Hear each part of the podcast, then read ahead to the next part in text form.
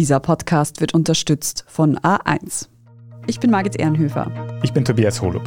Das ist Thema des Tages, der Nachrichtenpodcast vom Standard.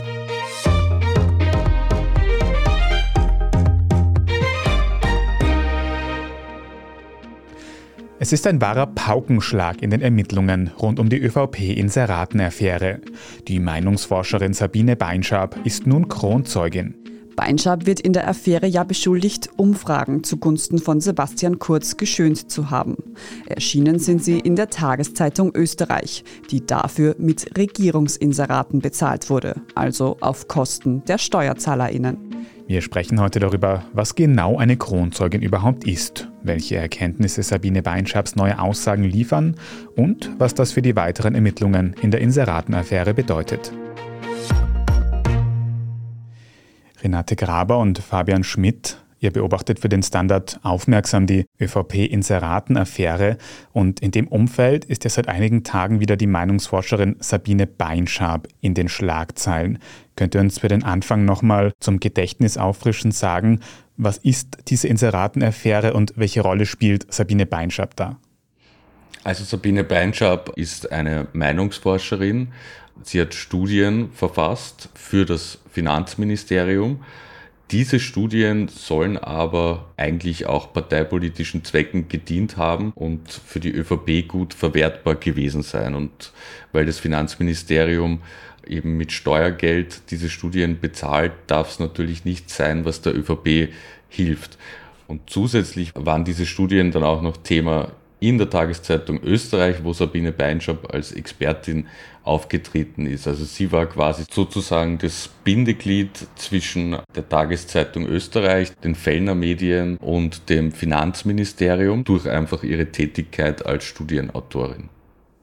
Nun wird in dieser Inseraten-Affäre ja schon seit mehreren Monaten ermittelt. Gab es da schon irgendwelche Ergebnisse oder wie ist da der Stand der Dinge? Also der Beginn der öffentlichen Wahrnehmung dieser Ermittlungen war ja am 6. Oktober. Und danach muss man eigentlich unterscheiden zwischen dem, was hat sich im Verfahren tatsächlich getan und was hat sich politisch getan. Da war natürlich der Rückzug, beziehungsweise zuerst das zur Seite treten von Sebastian Kurz, wenige Tage nach der Hausdurchsuchung, ähm, und dann der endgültige Rückzug im Dezember. Das waren natürlich die größten Dinge, die von diesen Ermittlungen ausgelöst wurden. An sich ist da schon relativ viel ausermittelt, weil eben, dazu kommen wir ja dann auch, Sabine Beinschab sehr viel zur Aufklärung beigetragen hat, laut WKSDA, weil sie eben ein Geständnis abgelegt hat.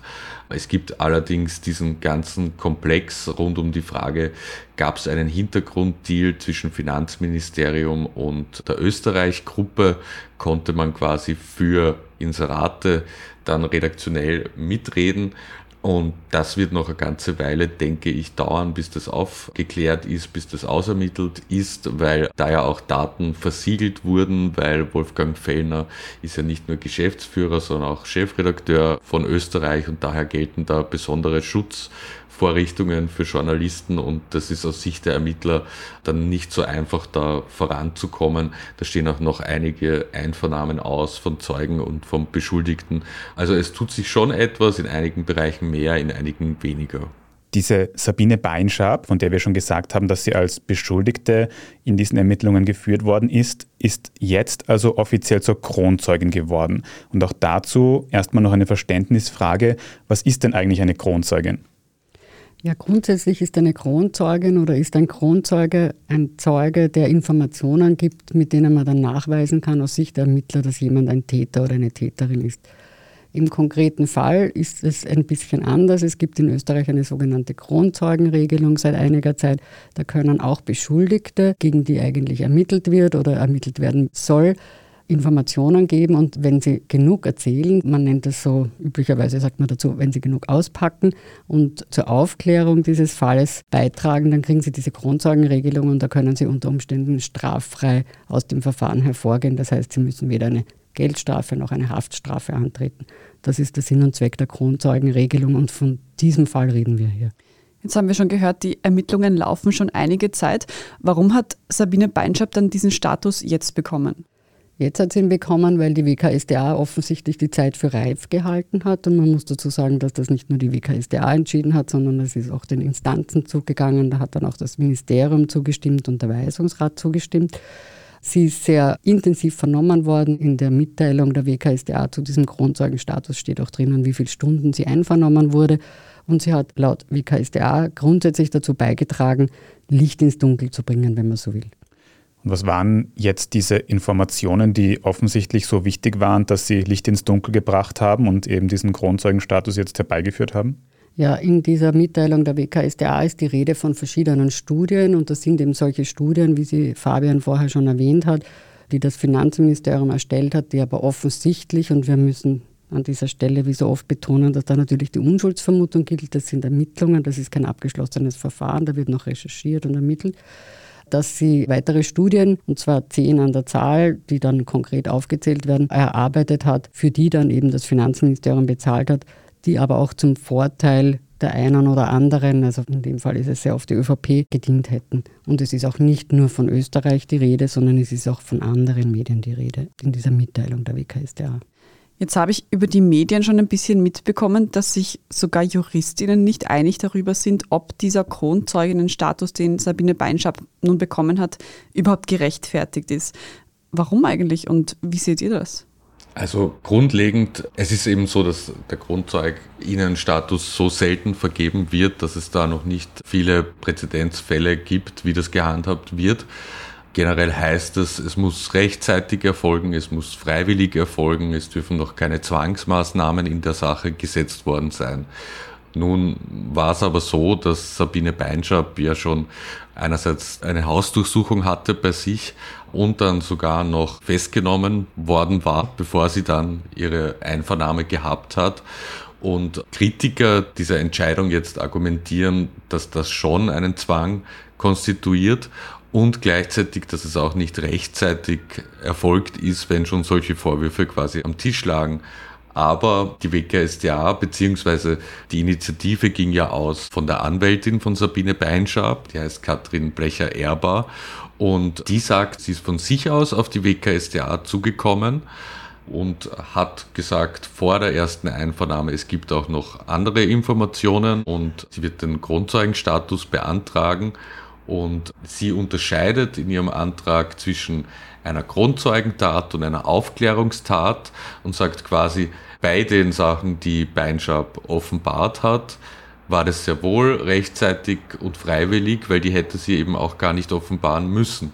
Also die WKStA hat ja noch gar nicht gewusst, was zum Beispiel in den verschiedenen Unternehmen ablief oder was Sophie Kamersin 2013 mit SPÖ und heute gemacht hat.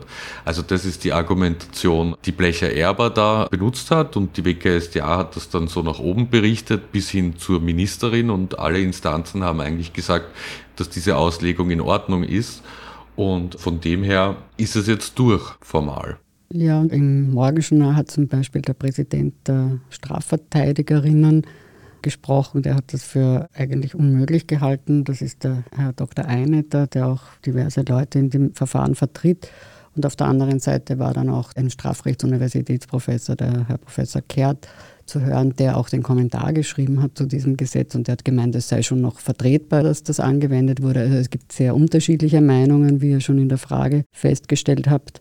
Und das Problem unter Anführungszeichen ist, dass es da jetzt keinen Rechtszug gibt. Also da kann jetzt niemand sagen, okay, wir wenden uns jetzt an eine obere Behörde und lassen das dort jetzt ausjudizieren und dann wissen wir, wie es ist, weil es gibt da überhaupt kein Rechtsmittel dagegen. Also die einzige, die was machen könnte, wäre die Frau Beinschab. Die wird wohl nichts gegen diese Entscheidung machen. Wir sprechen jetzt gleich noch darüber, ob Sabine Beinschab durch ihren Kronzeuginnenstatus aus dem Schneider in der Inseratenaffäre ist und wer stattdessen in den Fokus der Ermittlungen rücken könnte. Nach einer kurzen Pause bleiben Sie dran. Sommer, Sonne, Sparen. Denn jetzt gibt's bei A1 Top 5G Smartphones um bis zu 100 Euro günstiger. Wie das Samsung Galaxy A53 5G ab 0 Euro, inklusive Gratisaktivierung. Und zu jeder A1 Mobil Neuanmeldung gibt's jetzt eine zusätzliche SIM-Karte mit 25 GB drei Monate lang gratis. Ideal für Kinder oder PartnerInnen. Jetzt du im A1 Giganetz. Renate, Fabian, habe ich das vorhin eigentlich richtig verstanden, dass Sabine Beinschab durch diesen Kronzeuginnenstatus, den sie in der Inseratenaffäre bekommen hat, jetzt quasi komplett aus dem Schneider ist bei den Ermittlungen dort? Na, das kann man so nicht sagen. Also es gibt da sozusagen zwei Stränge. Es gibt eben die Studien, da hat sie eben Neues aufgedeckt. Das ist das, wo sie jetzt Kronzeugenstatus hat. Also sollte es da irgendwann einmal eine Verurteilung geben oder überhaupt eine Anklage, wird sie nicht dabei sein aus jetziger Sicht. Aber es gibt ja auch noch die Inseratenaffäre an sich. Da hat sie ja ein sogenanntes reumütiges Geständnis abgelegt. Und in dem Punkt, wenn das so läuft, wie man sich vorstellt, wird sie dann eine Diversion vorgeschlagen bekommen, also eine Geldleistung zahlen müssen oder soziale Arbeit verrichten müssen. Und man muss immer dazu sagen, das ist ja ein vorläufiger Status, dieser Kronzeugenstatus. Das ist jetzt nicht in Stein gemeißelt, dass ihr nichts mehr passieren kann. Wenn die Staatsanwaltschaft draufkommt, dass sie noch irgendwas verschwiegen hat, dann ist es wiederum vorbei mit diesem Grundzeugenstatus. Und man muss dazu sagen, dass auch noch natürlich zivilrechtlich Ansprüche gestellt werden können, also zum Beispiel von der Finanzprokuratur, also dass sie das Geld zurückzahlen muss, das sie dann mutmaßlich unrechtmäßig erhalten hat, zum Beispiel. Genau, also da geht es ja nur um das Strafrechtliche bei der Grundzeugin. Fabian, du hast es vorhin schon kurz angesprochen. Wie oft kommt es eigentlich vor, dass jemand in einem Verfahren Kronzeugin oder Kronzeuge wird? Ich könnte mir vorstellen, dass das für Beschuldigte ja ein verlockender Ausweg wäre, auch wenn man jetzt nicht ganz aus dem Schneider ist. Ja, also so wie eben schon auch erklärt, es wurde anders gelesen, diese Regelung bislang von den meisten Anwältinnen und Anwälten. Also ich habe schon mit einigen Verteidigern auch gesprochen seither, die irgendwie meinen, sie müssen jetzt ihre Strategien eigentlich in Zukunft anders anlegen, wenn das so möglich ist. Und gleichzeitig muss man dazu sagen, also ein reumütiges Geständnis samt Offenbarung anderer Tatsachen schadet natürlich nie oder sollte eigentlich auch nie schaden. Also es wird vor Gericht natürlich positiv gewertet in den allermeisten Fällen, wenn jemand die Schuld einräumt und Verantwortung übernehmen will, bis hin zu eben auch Diversionsangeboten ohne Grundzeugenregelung, die es in einigen Fällen gibt. Aber per se, und die Renate weiß das sicher besser, aber mir ist eigentlich nur ein anderer Grundzeuge, der zumindest so prominent war, in Erinnerung. Genau, und das war der Gernot Schießler, der war im Vorstand der Telekom und da geht es um die ganze Telekom-Korruptionskausa. Und man muss sagen, wenn die Grundzeugenregelung sozusagen bis zum Schluss hält, dann wird man auch gar nicht angeklagt. Wenn sie nicht hält, wird man angeklagt und passiert das, was Fabian gerade beschrieben hat, dann hat man Geständnis abgelegt und so weiter und wird halt billiger davon kommen, wenn das geht. Es wird immer davon gesprochen, dass es schon mehr Grundzeugen gegeben habe in österreichischen Strafverfahren. Die Grundzeugenregelung gibt es ja noch nicht so lang, aber wirklich bekannt ist diese Telekom-Geschichte. Dieser Kronzeuginnenstatus von Sabine Beinschab hat jetzt in erster Linie mal für einige Diskussionen gesorgt. Aber was bedeutet das jetzt eigentlich konkret für den weiteren Verlauf der Ermittlungen? Ja, es gibt also jetzt durch die neuen Studien, die zum Beispiel erwähnt sind, gibt es halt neue Anhaltspunkte und da muss weiter ermittelt werden. Also für die Ermittlungen bedeutet es einfach neue Erkenntnisse, denen die WKSDA jetzt nachgehen muss. Und wir wissen ja, sie muss also in beide Richtungen, also das Belastende, aber auch das Entlastende für die Beschuldigten ermitteln und recherchieren. Also insofern von den Ermittlungen her gibt es mehr zu ermitteln aber sonst beeinflusst das die Ermittlungen überhaupt nicht. Sabine Beinschab galt jedenfalls lange Zeit als zentrale Beschuldigte in dieser Causa. Wenn sie jetzt aber Grundzeugin ist, wer rückt denn dann in den Fokus der Ermittlungen? Man kann das, glaube ich, nach verschiedenen Bereichen aufteilen, wo die eben tätig waren. Wir haben ja da schon anfangs gesprochen über dieses quasi Dreigestirn aus Finanzministerium, ÖVP und Mediengruppe Österreich und dort finden sich auch Beschuldigte wieder. Also im Grunde sagt man, dass all diese inkriminierten Handlungen, sowohl die Studien, die Falschabrechnung, die mutmaßliche Einflussnahme auf Österreich-Berichterstattung und der Inseratendeal vor allem einer Person geholfen haben, nämlich Sebastian Kurz. Also all das hat dazu gedient, ihn quasi einmal vom Außenministerium ins Kanzleramt zu befördern und dann dort auch beliebt zu halten, gewissermaßen. Er ist auch Beschuldigter, seine Berater sind Beschuldigte, weil sie kommuniziert haben, zum Beispiel mit Sabine Beinschab, einzelne Fragen abgestimmt haben, über die mögliche Interpretation gesprochen haben und über das, was Beinschab dann in Österreich analysiert, unter Anführungszeichen. Da sagt einmal zum Beispiel der Pressesprecher, ich habe ja alles angesagt, was sie heute beim Fellner wiedergegeben hat, ganz stolz.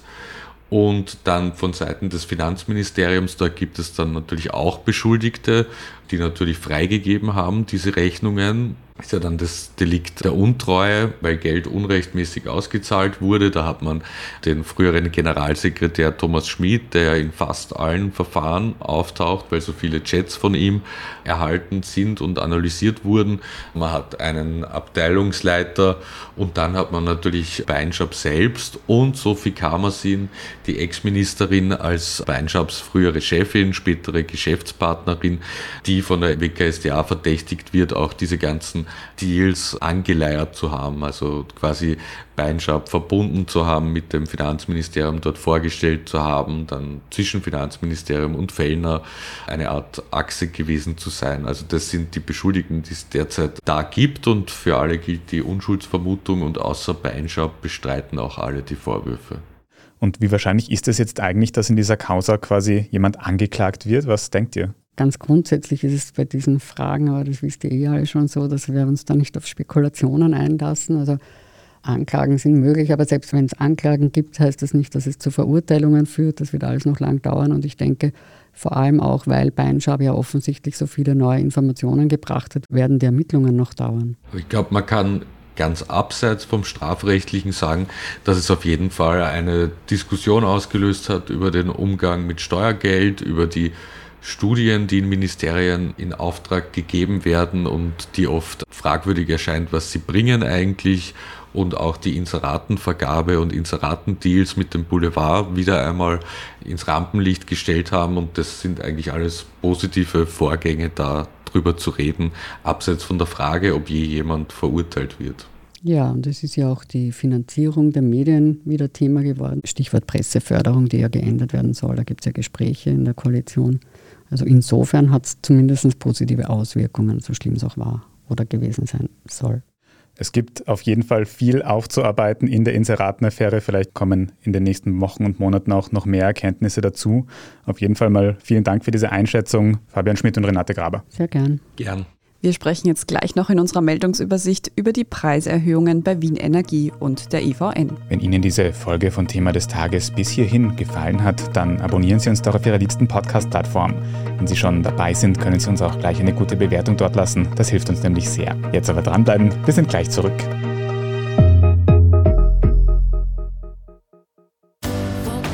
Sommer, Sonne, Spahn. Denn jetzt gibt's bei A1 Top 5G Smartphones um bis zu 100 Euro günstiger. Wie das Samsung Galaxy A53 5G ab 0 Euro, inklusive Gratisaktivierung. Und zu jeder A1 Mobil Neuanmeldung gibt's jetzt eine zusätzliche SIM-Karte mit 25 GB drei Monate lang gratis. Ideal für Kinder oder PartnerInnen. Jetzt du im A1 Giganetz. Und hier ist, was Sie heute sonst noch wissen müssen. Erstens, die beiden großen Energieunternehmen Wien Energie und EVN haben gestern Mittwoch eine Preiserhöhung bei Strom und Gas angekündigt. Sie wird mit 1. September in Kraft treten. Die durchschnittlichen Mehrkosten dürften je nach Haushaltsverbrauch zwischen 90 und 170 Euro pro Monat betragen. Als Grund nennen die Anbieter steigende Rohstoffpreise. Die politische Opposition in Wien und Niederösterreich kritisiert, dass hohe Gaspreise trotz Rekordgewinnen bzw. einem hohen Anteil von Wasserkraft an Kundinnen weitergegeben werden. Wer von der Preiserhöhung betroffen ist, hat das Recht, seinen Vertrag zu kündigen. Expertinnen raten aber davon ab, weil praktisch alle Energieunternehmen mehr als noch vor einigen Monaten verlangen. Zweitens, in Island ist gestern Mittwoch wieder ein Vulkan ausgebrochen, nämlich der Fagradalsfjall. Seitdem treten durch eine etwa 360 Meter lange Felsspalte meterhohe Lavafontänen aus. In derselben Region gab es bereits im vergangenen Jahr einen Vulkanausbruch. Dieses Mal könnte aber bis zu doppelt so viel Magma austreten. Lokale MeteorologInnen geben trotzdem Entwarnung. Der Lavastrom dürfte keine bewohnten Gebiete erreichen. Und auch eine riesige Rauch- und Dampfwolke sei im Gegensatz zum Ausbruch des Eyjafjallajökull 2010 nicht zu erwarten, weil die Eruption dieses Mal nicht in einem Gletscher stattfindet. Und drittens, künstliche Embryos ganz ohne Eizellen, Samenzellen oder Uterus. Was ein wenig nach Science Fiction klingt, haben Wissenschaftler des Weizmann Institutes of Science in Israel nun bei Mäusen geschafft. Die künstlichen Mäuseembryos überlebten ganze acht Tage lang, sind dabei gewachsen und haben sogar begonnen, innere Organe wie Gehirn und Herz zu bilden. Die Forschungen sollen dabei helfen, mehr über die frühe Zellentwicklung zu erfahren. Gleichzeitig werfen diese aber auch ethische Fragen auf, etwa wie weit solche Forschungen gehen sollen. Mehr Infos zu diesem Klonen von Mäusen und ein Video vom isländischen Vulkanausbruch finden Sie auf der Standard.at. Und dort lesen Sie natürlich auch alles weitere zum aktuellen Weltgeschehen. Falls Sie Feedback oder Anmerkungen für uns haben, dann schicken Sie diese gerne an podcast.derstandard.at.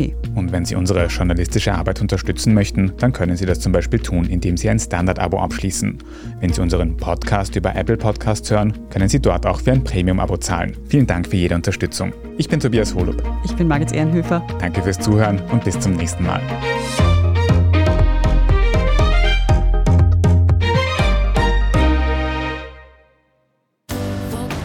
Sommer, Sonne, Sparen. Denn jetzt gibt's bei A1 Top 5G Smartphones um bis zu 100 Euro günstiger. Wie das Samsung Galaxy A53 5G ab 0 Euro, inklusive Gratisaktivierung. Und zu jeder A1 Mobil Neuanmeldung gibt's jetzt eine zusätzliche SIM-Karte mit 25 GB drei Monate lang gratis. Ideal für Kinder oder PartnerInnen. Jetzt du im A1 Giganetz.